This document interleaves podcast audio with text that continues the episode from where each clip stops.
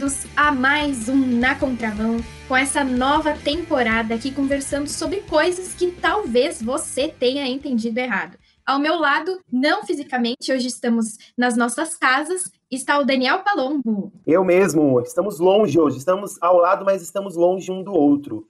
E hoje a gente vai receber uma pessoa para falar sobre um assunto que talvez você tenha entendido errado sobre o que é a Bíblia. Para conversar conosco sobre o assunto, hoje recebemos o Gabriel Pacheco. Seja bem-vindo, Gabriel. Muito obrigado, valeu demais, pessoal, pela oportunidade de estar aqui. Gabriel, mas fala pra gente aí sobre quem é você e nos fala sobre o efeito Prisma, que é um não é um projeto, é um efeito, mas que vocês estão fazendo. Então, é, eu tenho 20 anos, é, estudo publicidade e teologia, e junto com alguns amigos é, faço parte desse projeto, que é o Efeito Prisma, que é um projeto onde a gente fala bastante sobre o senhorio de Jesus. A gente não acredita que Deus só possui uma vontade para a nossa vida devocional barra religiosa, vamos dizer assim. A gente acredita que Deus possui uma única vontade, né, que ela é perfeita e é coerente, mas que quando ela atravessa esse prisma do tempo, né, daí que veio o nome, ela se manifesta em todas as áreas da nossa vida. Então, a proposta do projeto é tentar formar essa comunidade que pensa e busca conhecer qual é essa vontade de Deus para cada um dos aspectos da nossa experiência cotidiana. É, a gente vai conversar hoje bastante sobre Bíblia, né? Sobre talvez se a gente tem entendido alguma coisa errada sobre ela. Uma curiosidade é que a Bíblia é o livro mais vendido do mundo e é considerada o livro que mais tem manuscritos antigos. São cerca de 5 bilhões, não é milhões e não é nem mil, são 5 bilhões de publicações e em mais de 2.935 línguas. É muita coisa, gente. Isso tudo segundo a SBB. Mas ainda há muita confusão sobre ela, né? Sobre todo o significado dela. E a gente vai conversar um pouco sobre isso, né, Dani? Exatamente. A gente vai estar conversando sobre isso. E a primeira pergunta que eu queria fazer para o Gabriel é Gabriel, o que é a Bíblia, né? O que é esse livro preto? O que significa essa palavra Bíblia, né? Então, a Bíblia, ela é uma coleção de livros. Ela é uma coleção de livros que foram sendo juntados ao longo do tempo, que são a própria palavra de Deus. Deus se revelou através de, através de homens ao longo da história da humanidade, e por isso nós acreditamos que a Bíblia inteira é a palavra de Deus. E esses, esses livros foram juntados e formaram essa Bíblia, né, essa biblioteca que nós temos hoje em mãos. E quem escreveu a Bíblia ou esses diversos livros ao longo da história aí, como é que foi essa formação disso? Então, nós temos vários personagens aí que fizeram parte desse processo de escrita, né? Começamos ali os cinco primeiros livros com Moisés, mas tivemos vários profetas que escreveram, né? Nós tivemos também os próprios discípulos de Jesus, os seus apóstolos, é, que foram homens que tiveram esse contato direto com Deus, ouviram a voz de Deus e por causa disso nós consideramos que todos esses livros eles são inspirados por Deus. É, Deus usou o Espírito Santo para comunicar a sua mensagem através dessas pessoas. Mas como que funciona isso, ser inspirado por Deus, né? Como que Deus estava escrevendo ali junto com eles? Não, então, Deus não tirou a consciência daquelas pessoas, não colocou elas no estado de, de transe ali para elas escreverem, né?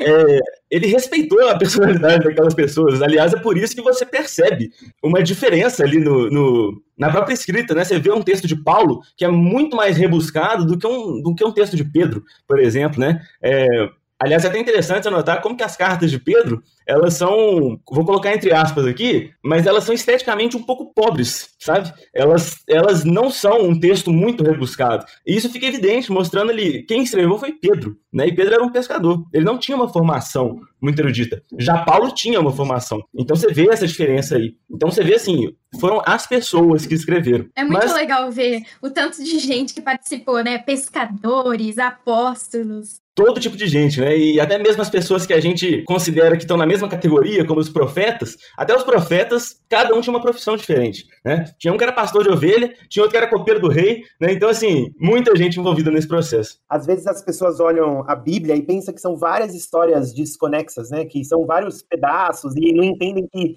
tem uma grande história.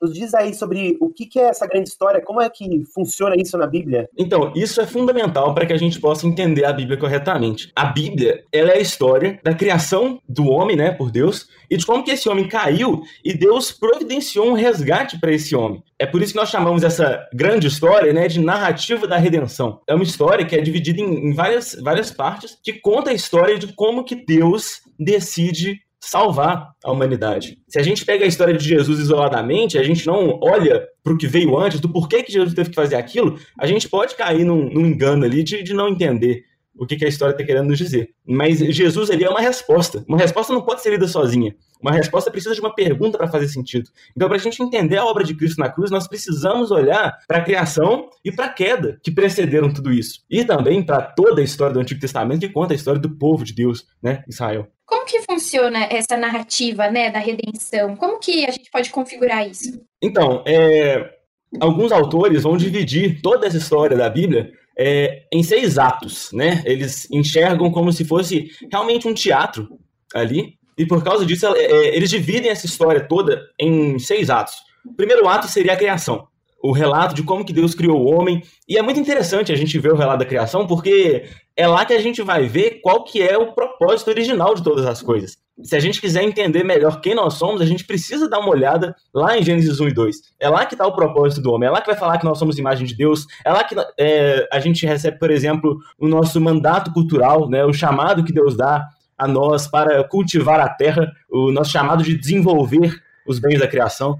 E tem um segundo ato, esse segundo ato é a queda. Esse segundo ato é o ato catastrófico, né? É o ato onde nós vemos o homem desobedecendo a Deus. E e é algo muito maior do que uma mera desobediência. Às vezes a gente fica pensando, nossa, como que, como que um pecadinho da desobediência causou todo esse problema que nós temos hoje. Mas não é só um pecadinho da desobediência, né? Foi toda a harmonia da criação, tudo aquilo que funcionava de uma maneira perfeita, entrou em distorção naquele momento. A queda ali afetou toda a criação. Ela é abrangente dessa forma. E o terceiro ato seria Israel seria a eleição de um povo, seria é, Deus dando início ao processo de redenção, dando início ao processo de resgate. Ele escolhe um povo para si e preserva esse povo, ele faz uma aliança com esse povo. E é muito interessante a gente ver ao longo de toda essa narrativa como que é uma história de um fracasso. Né? É, esse povo vai desobedecendo a Deus constantemente, é um povo infiel, mas Deus não não abre mão da sua aliança. Né? Deus revela a sua, a sua fidelidade ao longo de toda essa história até que nós chegamos no ato 4. O ato 4 é quando é, é, a vinda do rei, né? é a vinda de Jesus. É quando a redenção é finalmente realizada. O homem havia se separado de Deus e, e Jesus, através do seu sacrifício na cruz, é, ele restaura essa nossa, essa nossa, esse nosso relacionamento com Deus. E com isso ele inaugura o ato 5, né, que é a igreja, é o ato onde nós estamos. Nós também fazemos parte desse ato da Bíblia que é onde nós estamos agora, que nós recebemos a missão de espalhar essa mensagem de salvação para todo mundo, que agora não é mais restrita somente ao povo de Israel, mas agora ela alcança até os confins da terra. É, até nós chegarmos no tão esperado ato 6, que é quando Jesus vai voltar, né? É o retorno do rei. É quando ali a redenção vai estar completa, é quando o pecado vai ser extirpado da face da terra. Essa é a narrativa da redenção. Você está ligado na contramão.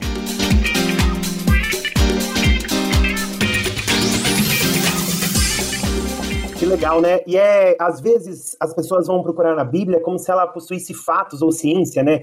Querendo explicar como foi feita a criação do mundo, procurando ciência, procurando fatos históricos. Não que ela não possua ciências ou até que ela não possua fato histórico, mas o propósito da Bíblia não é esse, né, Gabriel? Exatamente. Às vezes a gente fica pensando que a Bíblia vai estar descrevendo ali cientificamente como é que as coisas aconteceram, mas a gente precisa entender qual é o contexto é, que que aquela, que aquela mensagem está sendo inserida. O próprio relato da criação, o relato da criação, ela foi escrita para quem? Foi para um povo no deserto. A primeira comunicação de Deus com, com a humanidade não seria para falar de uma coisa de secundária, né? Deus está falando de uma coisa muito importante. E o relato da criação é justamente para mostrar essa questão. É para mostrar quem Deus é. Então, assim, é, a gente tem que entender qual que é a intenção por trás do texto ali. Mas isso não quer dizer, como você mesmo falou, que a Bíblia não, não tenha. É, que ela tenha erros científicos, vamos dizer assim. Nós temos vários relatos aí na Bíblia que, tipo assim, falam sobre coisas que a ciência só foi descobrir muito tempo depois e a Bíblia já tinha dito ali há muito tempo. Esse, eu acho que esse fato, né, de você entender o contexto é muito importante, não só, né, para esse fator científico, mas também para o nosso uso diário da Bíblia, né? Porque a gente pode ter uma interpretação equivocada e muito disso vem da tradução que a gente usa e do contexto. Você também acha que é importante, Gabriel? 100%. 100%. Às vezes a gente fica lendo algum texto que a gente fica, o que que isso tem a ver, né, com a minha vida hoje? E talvez seja porque a gente realmente esteja olhando para a intenção errada. O que que tem a ver Deus criando o mundo em sete dias com a minha vida cotidiana? Tem a ver que Deus é criador e Ele é Senhor sobre todas as coisas. Isso tem a ver com a nossa vida cotidiana. É, é muito interessante a gente ver como que, por exemplo, o relato da criação ele é todo escrito de uma forma que contrapunha ali justamente a religião que os egípcios acreditavam. Quando, quando Deus vai colocando assim, primeiro ele criou a água, depois criou a terra, depois criou tal coisa, tá falando o seguinte: vocês no Egito adoravam a água como Deus, vocês adoravam a terra como Deus, vocês adoravam o sol como Deus. O que, que Deus está falando ali? Eu que criei todas essas coisas. É, então, assim, não estou falando que o texto ele, ele só tem esse propósito, mas esse é um propósito principal do texto, né? De mostrar é que isso, Deus é Deus criador. textos que são muito antigos e que falam com a gente como se fosse para hoje, né? A Bíblia, eu acho incrível ela nesse sentido, porque por mais que ela já tenha sido escrita há muito tempo, ela fala de uma forma muito atual. Sim, 100%. Né? A Bíblia, por mais que ela seja um livro temporal, ela foi escrita por um autor eterno. E que E-. Pois é.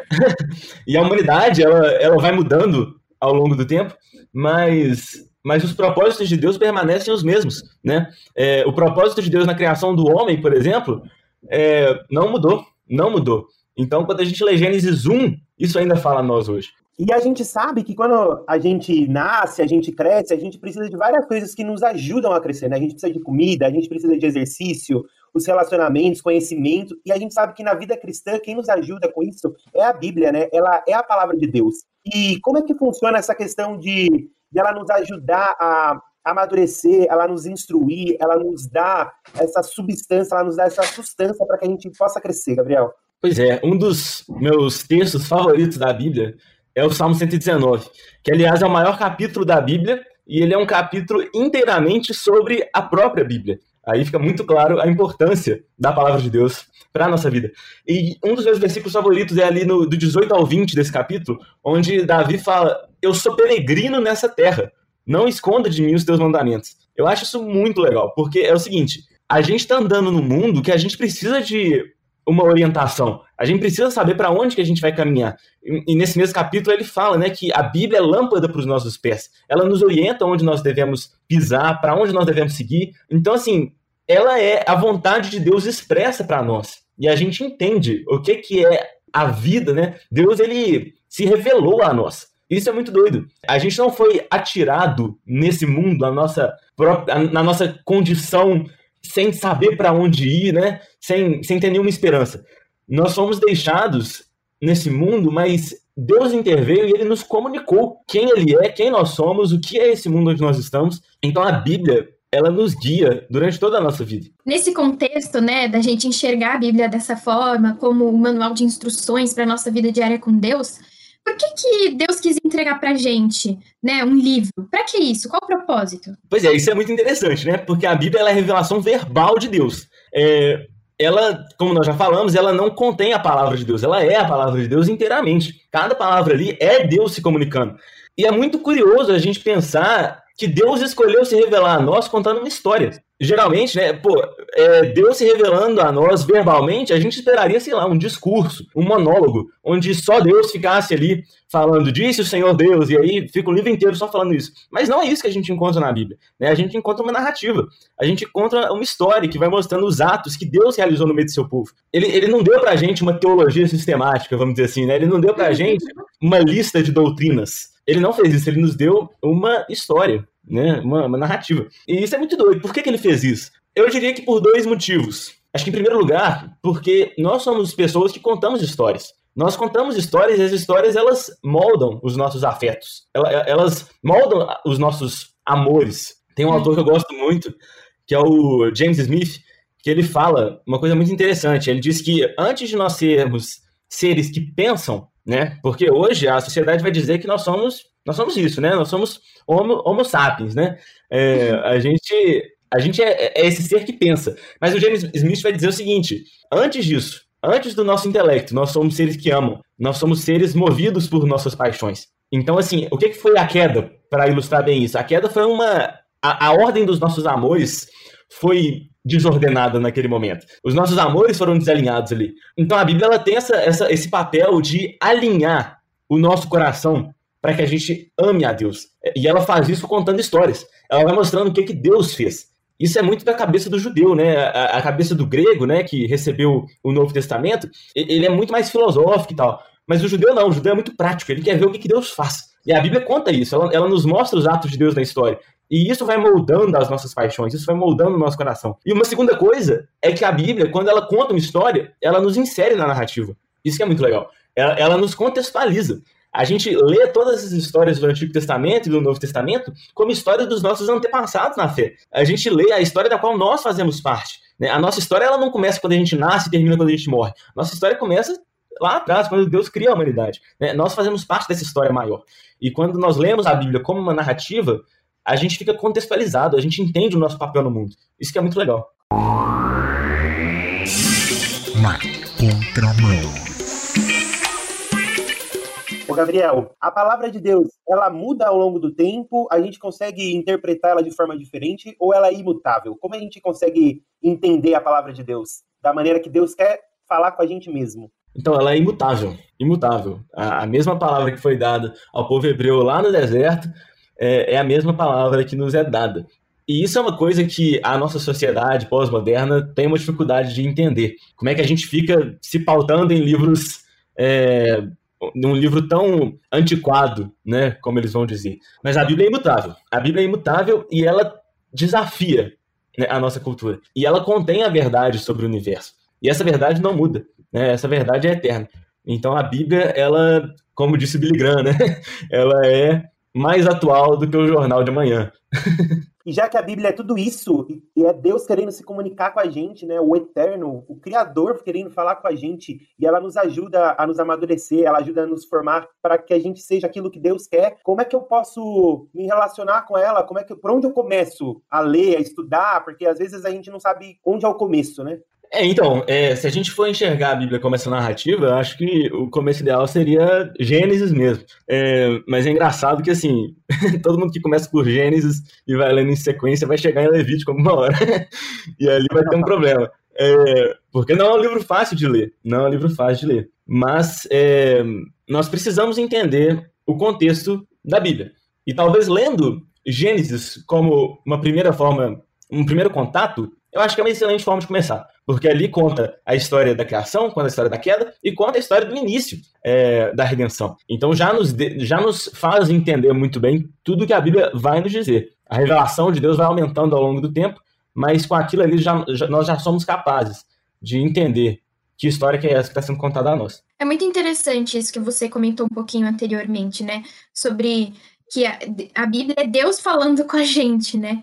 E eu lembro muito de, de que eu já ouvi muito falar de que Deus é o nosso amigo, né? É, a gente pode falar com ele e ele está querendo falar com a gente. Então, como que a gente pode encarar a Bíblia, né, de uma forma mais prática, sendo ela é uma mensagem de um amigo, né? Como que eu posso entender melhor o que ela diz? Essa pergunta é difícil. É, eu, por exemplo, assim, é, eu tenho uma linguagem que é a NVI, eu entendo muito bem pela NVI, e às vezes eu uso a da linguagem poética, que é a Bíblia a mensagem, né? Acho que a Bíblia a mensagem é, eu não a uso para o estudo, mas ela é muito legal para alguns momentos complementar. Talvez é, comentar sobre você ler várias versões ou ter uma rotina, não sei. Ah, legal. Não, então, a Bíblia ela foi escrita num. Numa linguagem diferente, né? Uma linguagem que é, que é muito estranha para a gente hoje, né? E tem várias Bíblias que elas tentam preservar ao máximo essa linguagem estranha. Então, às vezes, quando a gente pega uma Almeida de cara assim, né? A gente lê nem sabe o que tá falando. Cara a gente, exatamente, a gente não, não faz ideia e tal. E, e, e, muitos termos também teológicos, às vezes, são complicados da gente ler. Então, assim, uma coisa interessante é a gente ter várias versões. Uma versão que eu gosto muito de usar hoje é uma que chama Almeida do século XXI. Eu acho essa versão fantástica, mas uma outra que ela ainda tem uma, uma linguagem ainda mais simplificada, mas que eu acho assim fantástica é a NVT, a nova versão transformadora. Eu, eu, me surpreendi com ela. A Bíblia Brasileira de Estudo, eu acho muito legal porque ela vem com umas notinhas embaixo e ela vai explicando versículo por versículo. Eu acho isso muito legal. Além das notinhas de explicação, tipo geográfica, de palavras, né? Ela explica palavras e fala também de quem escreveu, né? Para você entender esse lance do contexto que a gente conversou aqui. Sim, e a gente percebe, conversando, e às vezes até a gente mesmo, que existem alguns momentos que a gente não consegue ter uma rotina de leitura como a gente deveria ou a gente gostaria de ter, ou a gente sabe mesmo, entendendo tudo isso que a gente conversou hoje e sabendo da importância da Bíblia, é, as pessoas não leem a Bíblia ou elas se distraem, elas não veem toda essa importância que esse livro, que a Bíblia tem para a formação de quem a gente é. Qual que são as dicas ou o que, que você pode dizer para essas pessoas que falam que têm dificuldade em fazer isso? É, eu teria em mente é, sempre aquele versículo de, do Salmo 119, onde Davi fala: Eu sou peregrino nessa terra, não esconda de mim os seus mandamentos. A gente precisa ter essa relação de urgência com a Bíblia. É, é, é uma relação do tipo assim: se eu não ler, isso daqui é vida para mim. Eu não posso ficar um dia sem ler a palavra de Deus. Ela é essencial para me, me manter no caminho de Deus, para me formar, né? para moldar todo quem eu sou, né? Então, assim, acho que a primeira coisa é a gente tem que ter esse relacionamento de urgência com a Bíblia. A segunda coisa é que a gente precisa estabelecer uma disciplina. Eu acho que, assim, se a gente deixar para. A gente coloca assim, minha meta é ler todo dia, mas eu não estabeleço um horário para ler, é muito perigoso, porque a gente vai chegar de noite e a gente não vai ter lido ainda. Aí talvez só para manter a meta a gente vai ler com sono. Eu acho que isso é um problema. É, uma coisa que eu gosto muito de fazer é tentar ler logo quando eu acordo, logo cedo de manhã. E uma terceira dica que eu dou é ter uma Bíblia de estudo. Eu acho que assim é essencial para a gente entender é, o texto bíblico de uma, de uma maneira melhor, né? E para a gente terminar aqui, a gente vai fazer um jogo rápido. Cada um de nós aí diz uma coisa que te atrapalha a ler a Bíblia e uma coisa que te ajuda a ler a Bíblia. Quais são as ferramentas que você utiliza para que você consiga atingir esse objetivo? E eu vou começar aqui então. É, uma coisa que me atrapalha a ler a Bíblia é não ter uma rotina, né? Deixar isso voando, deixar ah, eu vou ler e não tomar isso como uma coisa que eu vou fazer fixa, né? E uma coisa que me ajuda a ler a Bíblia é sempre ter um caderno e uma caneta que eu possa fazer anotações daquilo que eu tô lendo. É, uma coisa que me atrapalha é a disciplina, viu? Isso que, que o Gabriel falou sobre é, a questão da urgência, né? é uma coisa que me atrapalha muito a ler a Bíblia. Eu tenho, assim como o Dani, a rotina. E uma coisa que me ajuda, eu que sou menina, né? Acho que as garotas também gostam, é marcadores coloridos. Eu sempre anoto na minha Bíblia. Então, eu tenho uma Bíblia aqui da Thomas Nelson que ela tem um espaço para anotar. Então, minha Bíblia está sempre rabiscada. Isso me ajuda muito. Uma coisa que me atrapalha demais é ler com meu celular por perto.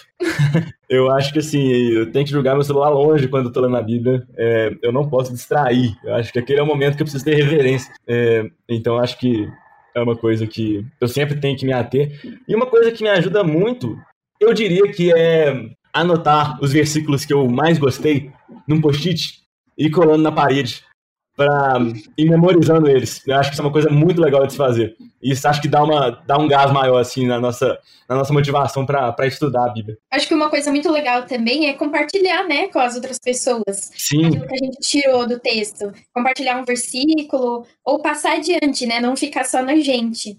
E uma Exatamente. coisa muito de fazer é meditar depois. Então, isso que a gente conversou, né, sobre escolher um tempo para ler a Bíblia e ter esse horário, é a gente também ter um horário para meditar nela, né? Não só ler e falar, poxa, Jesus, legal, bacana, e fazer outra coisa.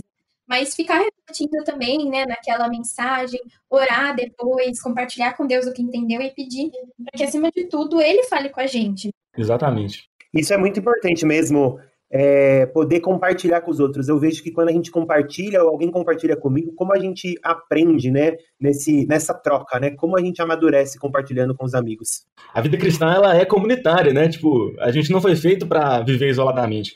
Aliás, nessa quarentena, a gente está percebendo isso mais do que nunca, né? com certeza. Eu falo todo dia para os meus amigos lá no grupo da igreja, poxa, gente, tô com uma saudade de dar um abraço.